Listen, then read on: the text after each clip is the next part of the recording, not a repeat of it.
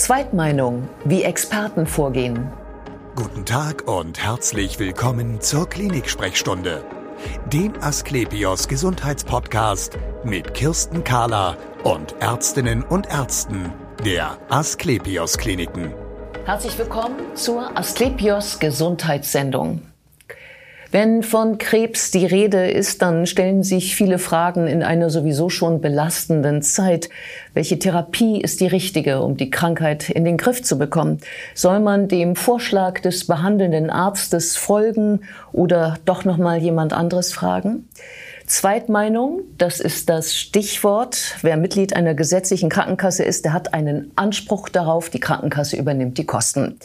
Bei mir sind Professor Dr. Dirk Arnold, er ist der medizinische Vorstand des Asklepios Tumorzentrums Hamburg und Nina Burkhardt, sie ist ärztliche Koordinatorin im Asklepios Tumorzentrum Hamburg. Schön, dass Sie beide Zeit haben. Hallo. Hallo.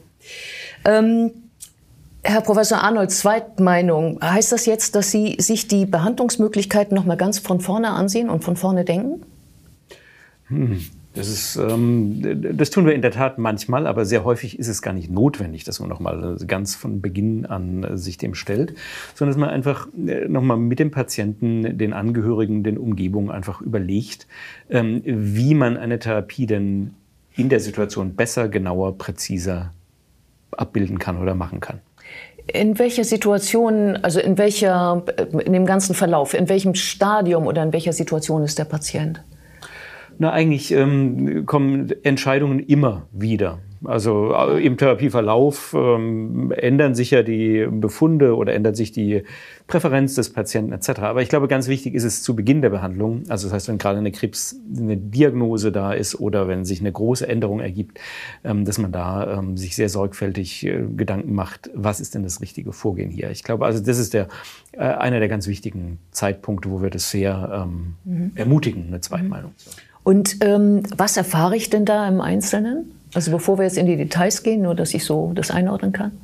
Nun, ähm, es sind ja immer bei einer Behandlung einer Tumorkrankheit zwei Dinge. Nämlich zum einen muss die Diagnose stehen und wir müssen uns sicher sein, dass das, was äh, festgestellt worden ist, auch wirklich A richtig ist und B vollständig ist. Und äh, nach den Informationen, die man hat aus der Diagnose, kommt natürlich die Frage der besten Therapie oder des besten weiteren Vorgehens. Und diese Dinge müssen halt bei einer Zweitmeinung oder bei einem überhaupt bei einem ähm, Gespräch, bei einem Erstgespräch oder Zweitgespräch auf den Tisch und dann muss man äh, da gucken, wie man diese Puzzlesteine gut ähm, so zusammenbringt, dass dann für den Patienten die richtige, der richtige Auftrag entsteht, der richtige Arbeitsauftrag entsteht. Hm. Also als Patient würde ich ja sagen, ich bin ja schon bei einem Fachmann gewesen, der sein Geschäft versteht. Ähm, warum also meine Zweifel sind vielleicht laienhaft und vielleicht habe ich ja auch nur Angst und warum sollte ich mir denn da jetzt noch mal äh, eine Zweitmeinung besorgen? Also warum lohnt es sich, eine Zweitmeinung einzuholen? Na, weil ähm, ganz generell gesagt, das Feld wahnsinnig kompliziert ist. Und ja. weil das äh, Thema der Spezialisierung ähm, ein relevantes ist. Und mit den zu ähm, Gewinn an Kenntnis, was wir in der Tumormedizin haben, immer mehr Wissen, immer mehr Informationen, die da sind, immer höhere Spezialisierung, ist es durchaus so, dass man ähm, auch, das, auch der beste Experte ähm, noch von einem anderen Experten äh, ergänzende Informationen bekommen kann. Und deswegen ist es, glaube ich, extrem wichtig, dass wir das haben. Ja. Ähm, wie läuft denn das ab mit so einer Zweitmeinung?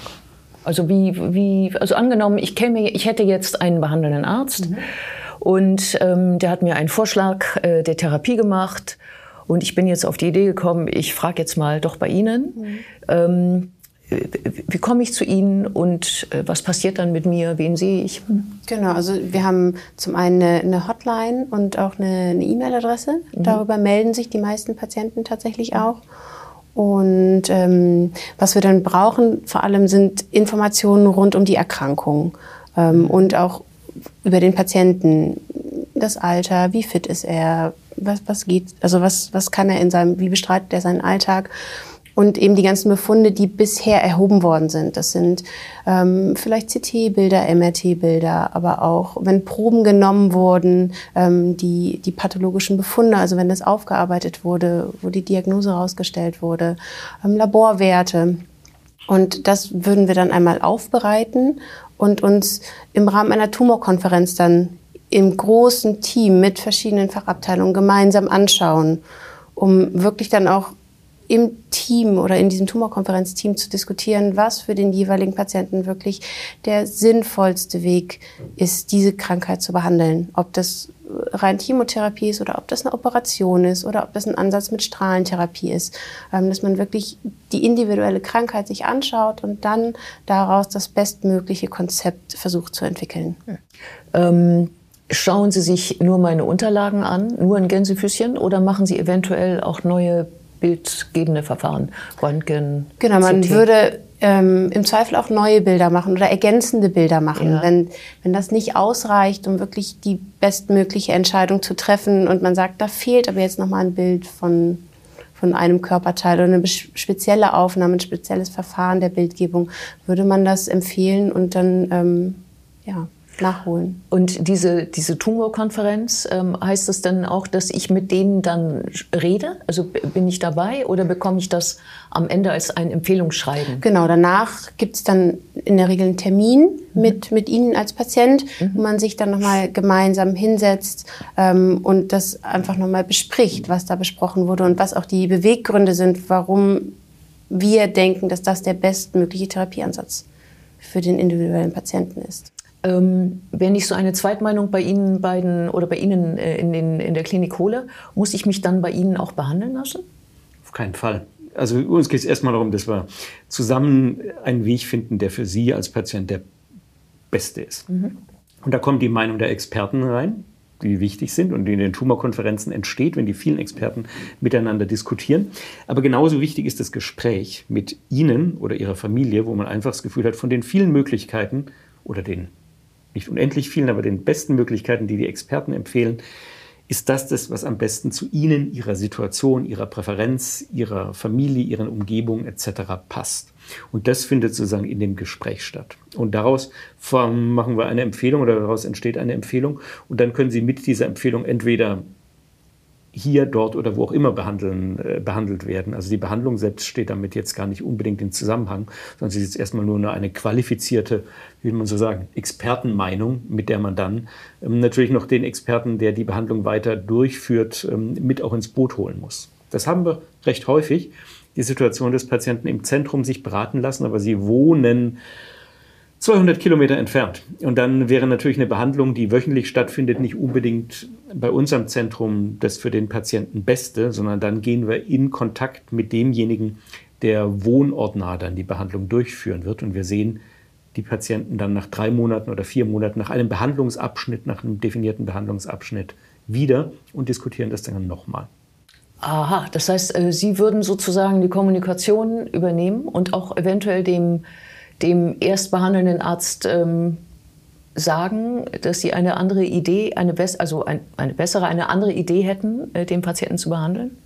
Ja, das, das wird, ist uns eigentlich das Liebste. Häufig haben Patienten da Berührungsängste, weil sie ähm, das Gefühl haben, Dr. X hat ja gesagt, äh, ja, er ja. soll das machen und Dr. X ist ja auch ein guter und Dr. X soll ihnen dann sagen, sie trauen mir wohl nicht, wenn sie zu mhm. denen äh, da gehen.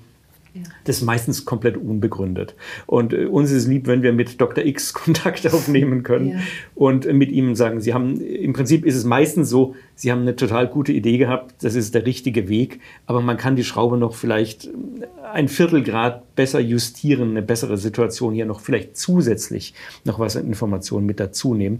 Und meistens ist es nur eine Anpassung dessen. Mhm. Also wir haben es ganz selten, dass Patienten mit einem Therapievorschlag kommen, der komplett neu gemacht werden muss. Ja. Häufig ist es eine Anpassung, eine Verfeinerung, eine Präzisierung. Und die kann man nur dann gewährleisten, wenn man halt wirklich große Expertenteams hinten dran hat, die auch die letzten Kniffe und Tricks kennen. Und das kann Dr. X manchmal, aber manchmal auch nicht. Und deswegen ist es eben gut, ja. dieses große Zweitmeinungs- diesen großen Zweitmeinungsapparat hinten dran anzuwerfen. Und ähm, können Sie auch helfen, wenn der Patient nicht weiß, womit er, wo er dann hingehen sollte, äh, wenn er sich für die Zweitmeinungstherapie entscheidet? Also wenn er angenommen, er kann nicht in Hamburg bleiben, er wohnt, wie in Ihrem Beispiel, ähm, weiter weg, aber weiß jetzt gar nicht, wer ist denn da der Richtige. Haben Sie da sozusagen ein Adressbüchlein? Ja, wir haben dadurch, dass wir dieses große Netzwerk haben mit diesen ganzen Spezialisten für die einzelnen Erkrankungen, ähm, haben die jeder für sich ja auch so ihr Netzwerk wieder aufgebaut. Und da würde mhm. man dem Patienten, wenn er dann 200 Kilometer weit weg wohnt oder wo auch immer wohnt, ähm, jemanden an die Hand geben, der sich dann um den Patienten mit seiner Erkrankung kümmert. Ähm, so, so eine Zweitmeinung ist ja für sich nicht, vielleicht nicht nur angenehm für den Patienten, weil er sich jetzt damit abgefunden hat, erstmal einen schwereren Weg vor sich zu haben mit den Therapien. Und mir fällt so ein Begriff ein dazu, wuschig machen. Also man denkt jetzt, ah, verflucht, jetzt habe ich zwei verschiedene Dinge. Wie kann ich das entscheiden? Ich bin ja nur der, der die Krankheit hat. Ähm, können Sie ihm, äh, dem Patienten helfen, das einzuordnen oder zu gewichten oder damit umzugehen? Das versuchen wir und das ist für mich ähm, ein ganz essentieller Teil der Beratungskunst, die ein Onkologe oder ein onkologisch arbeitender Arzt hat. Ne? Dass wir dem Patienten nicht sagen, äh, der hat das gesagt, ich sage das, jetzt suchen Sie sich aus, was richtig ist. Ja. Das ist ja doof, wenn wir da stehen. Ja. Sondern es geht einfach darum, dass wir versuchen, für den Patienten mit ihm, mit den Angehörigen unter allen Informationen, unter Berücksichtigung aller Informationen. Und Informationen sind die neuen diagnostischen Dinge, die wir gerade kennengelernt haben, aber auch die Information der Vorempfehlung, das mhm. beste Gesamtpaket zu machen, wie man da in der Situation dann am besten ähm, rauskommt. Also mhm. ordnen, geistiges Ordnen, sagen wir mal, geistig aufräumen äh, mit den ganzen Befunden und der ganzen Information, die in so einer Situation da ist. Das ist ein ganz wichtiges, mhm. eine ganz wichtige Aufgabe, die wir als ähm, klinische Onkologen haben. Ja, ja, genau. Also das einordnen zu können. Ja. Ähm, wir reden ja nun hier auch grundlegend über das Thema Zweitmeinung. Ähm, wenn ich mich für eine Zweitmeinung entscheide, dass ich so eine haben möchte, worauf soll ich achten? Zu wem gehe ich damit? Also Sie bieten zum Beispiel, Asklepios bietet Zweitmeinung an. Ähm, warum soll ich ausgerechnet zu Ihnen kommen? Ja, wichtig ist, dass es, dass es ein Netzwerk, dass, da, dass die Experten dahinter sind, die das beurteilen können. Mhm. Und dass nicht nur einer da ist, sondern wirklich mehrere aus verschiedenen Fachabteilungen auch, damit ähm, ja, das einfach ganzheitlich beleuchtet werden kann und die Entscheidung wirklich aus dem Team heraus getroffen werden kann. Ähm, und da haben wir in unserem Netzwerk einfach viele Experten, ähm, die dann genau zu diesen Tumorkonferenzen auch zusammenkommen ähm, um das dann eben zu diskutieren, um den bestmöglichen Therapieplan zu entwickeln. Ja, und die wahrscheinlich das auch sehr häufig machen sollten, dann genau. so eine Behandlung, genau. oder? Genau. Das Thema Fallzahlen. Genau, Fallzahlen. Die müssen das halt sehr regelmäßig machen, ähm, um das auch einschätzen zu können, ob das bei dem Chirurg technisch möglich ist, ob das operabel ist. Ähm, und das gilt für alle anderen Abteilungen ebenso. Die müssen es oft machen, damit sie das einfach gut einschätzen können, was der sinnvollste Weg ist, das zu ähm, gestalten. Ähm, wenn ich als Patient auf der Suche bin nach einem Haus, das mir eine Zweitmeinung liefern kann, muss ich dann noch auf andere Dinge achten? Ähm, muss ich auf ähm, äh, Zertifikate zum Beispiel achten oder, ähm, oder worauf? Ich glaube, das ist eine ist Zertifizierungen einen guten Wegweiser darstellen. Das heißt, ähm, die Zertifizierungen zum Beispiel ähm, nach den ähm, Kriterien der Deutschen Krebsgesellschaft, das ist sicher, da sind sicher Qualitätskriterien schon drin. Was jetzt nicht heißt, dass es ein Häusern ohne ein Zertifikat sozusagen keine äh, gute Sache geben kann. Aber das ist, ein, ist schon mal ein guter Wegweiser. Mhm. Und der zweite Wegweiser ist in der Tat Größe des Hauses oder Größe des Anbieters. Ähm, wenn es ein kleines Krankenhaus ist, das eine chirurgische Abteilung hat, die ganz alleine für sich allein tolle Service im Landkreis macht, dann ist es prima. Aber das ist dann, wenn es um die Spezialisierung für eine Erkrankung geht, die an sich auch nicht häufig ist, ähm, nicht die richtige Versorgungseinrichtung. Auch wenn der Kollege, der dort arbeitet, sicher ein toller Chirurg sein kann, oder ein toller Strahltherapeut oder Onkologe, mhm. aber einfach irgendwie ähm, hier zu wenig ähm, Volumen hat, um das rauszubilden. Also Größe und eben Zertifizierungen sind wichtige Wegpfeiler. Ja, vielen Dank für das interessante Gespräch. Und wir sehen uns wieder auf www.astlepios.com, auf Facebook und auf YouTube oder im nächsten Podcast. Werden Sie gesund.